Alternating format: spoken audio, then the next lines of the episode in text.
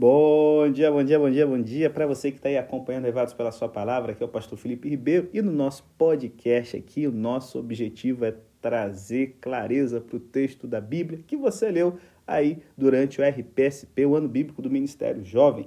E o capítulo 11 do livro do profeta Zacarias, ele tem o seguinte tema: o bom pastor versus os maus pastores. E se você não quer ser aí um vacilão, uma pessoa do mal, compartilhe o Revados pela sua palavra, compartilhe esse podcast aí para sua galera e incentiva os seus amigos a lerem a Bíblia, meu irmão. É a melhor veste que a gente pode fazer. Então vamos lá. Capítulo 11 de Zacarias, sem dúvida, galera, é um dos textos mais difíceis de se entender do Antigo Testamento. Como assim, pastor? Eu sei que aqui a gente tem detalhes que são de difícil interpretação, com certeza, e outros itens aqui são muito claros. O rebanho é Israel. Os pastores são os líderes do povo de Deus e o próprio profeta, ele é levado ao serviço de pastor por escolha do Senhor. O trecho é alegórico em grande parte e a sua aplicação se estende além do povo de Israel em particular, como está mostrando aqui o texto, e além do contexto temporal das palavras em si. Só que aqui nós temos algumas lições permanentes no ensino do profeta e é, algumas partes do texto são encontradas novamente na vida e na experiência de Jesus quando esteve aqui nessa terra. E se você estiver bem aberto, temos lições aqui que, por mais intragáveis, inconvenientes que sejam, têm relevância para aqueles que ocupam, principalmente para aqueles que ocupam posições de liderança pastoral da igreja, como o Novo Israel porque as implicações da liderança temente a Deus e dos perigos da má liderança são questões que, com demasiada facilidade, são negligenciadas quando não estamos dispostos a ouvir. E é isso que começa aqui já dando na cabeça dos maus pastores. Cara, qual é a principal consequência de se rejeitar a liderança de Deus, a palavra de Deus? Você cai na mão de gente que só está de olho em você para te explorar e sugar o máximo que puder. Nós temos aqui maus pastores que cuidam do rebanho somente para poder matá-los, para vendê-los e comer a sua carne. A criação de ovelhas para o abate está sendo uma figura aqui empregada de uma forma dramática para demonstrar a corrupção devastadora a qual o povo de Deus estava exposto. Aqueles que os estão vendendo são seus próprios pastores. E isso traz a responsabilidade final por esse trágico estágio, gente, até a porta daqueles que tinham sido levantados como líderes. Esses homens aqui não têm compaixão e mesmo assim eles conseguem dizer: Oh, bendito seja o Senhor, aleluia. Há somente uma coisa que é tão má quanto a má liderança, a hipocrisia que a acompanha. Por isso que o profeta aqui, o bom pastor, ele já arranca três desses maus pastores. E quem eram esses maus pastores no tempo de Jesus? Os sacerdotes, os fariseus e os escribas, que em vez de levar o povo para perto dele, colocaram tantos fardos tanto peso, tanta coisa ruim, desagradável, tornou a vida cristã um fanatismo tão terrível que Jesus falou que quem ouvia os fariseus, façam o que eles dizem, mas não façam o que eles façam, porque eles tornam alguém convertido à sua doutrina duas vezes filho do inferno, sabe? Porque esse é o resultado, uma má liderança cria um ambiente péssimo entre o povo de Deus, entre a igreja. E a gente vê aqui, cara, que o, o cada um está entregando o outro. Cada homem aqui se torna presa do seu vizinho e vive com medo do poder governante da vez. A gente está vendo aqui que o, o povo de Deus teve uma queda, uma quebra, na verdade, profunda de confiança mútua e responsabilidade.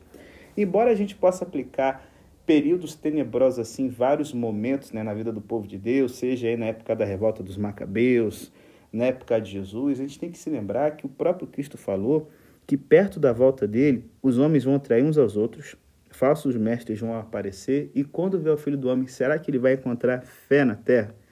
Porém, apesar do retrato catastrófico que a gente está vendo aqui na palavra de Deus, a gente vê que o bom pastor ele não se importa com a oposição e com o desafio.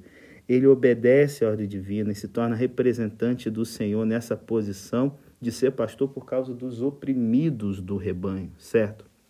Os maus pastores aproveitaram da sua posição para né, negociar ovelhas para o lucro pessoal. O bom pastor ele toma aqui duas varas como símbolos da sua autoridade singular. Isso aqui lembra muito Ezequiel, sabe? Quando ele fala lá do bom pastor. uma vara chamada favor. No hebraico, Noan significa repouso, descanso, graça. A outra, união, certo? Que qual era a ideia?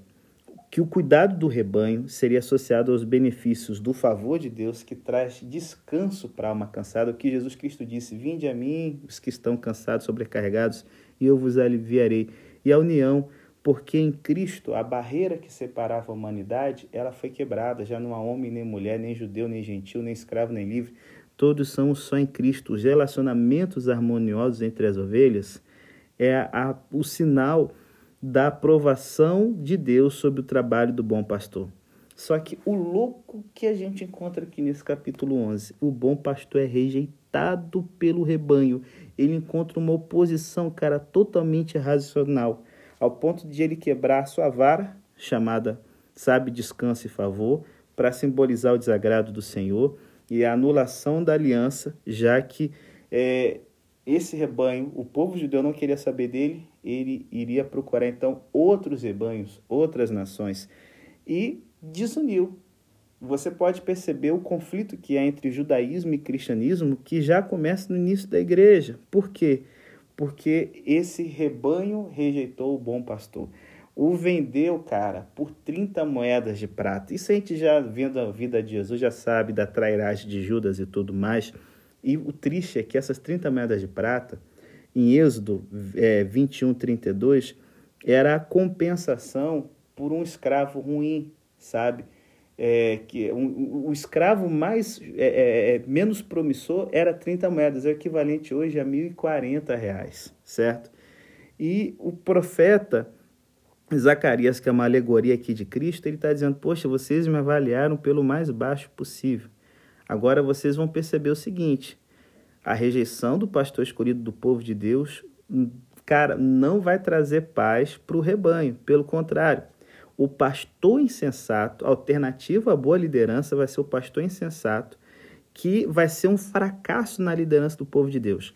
Ele vai negligenciar quase todos os aspectos da responsabilidade do verdadeiro pastor, vai servir somente a si mesmo e aos seus propósitos.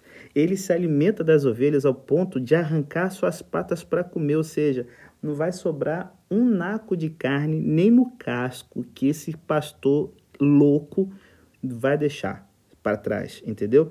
E aqui o capítulo 11 termina até com um poema bastante vívido. Esse pastor imprestável vai ser julgado, cegado e paralisado de uma vez só. Por quê?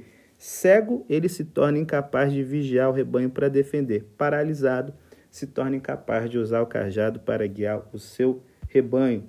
Isso aí, gente, é uma ilustração muito clara de como o povo judeu que recusou Jesus foi só caindo na mão de líderes insensatos que levaram à destruição de Jerusalém no ano 70 e à dispersão dos judeus por todos os cantos do mundo.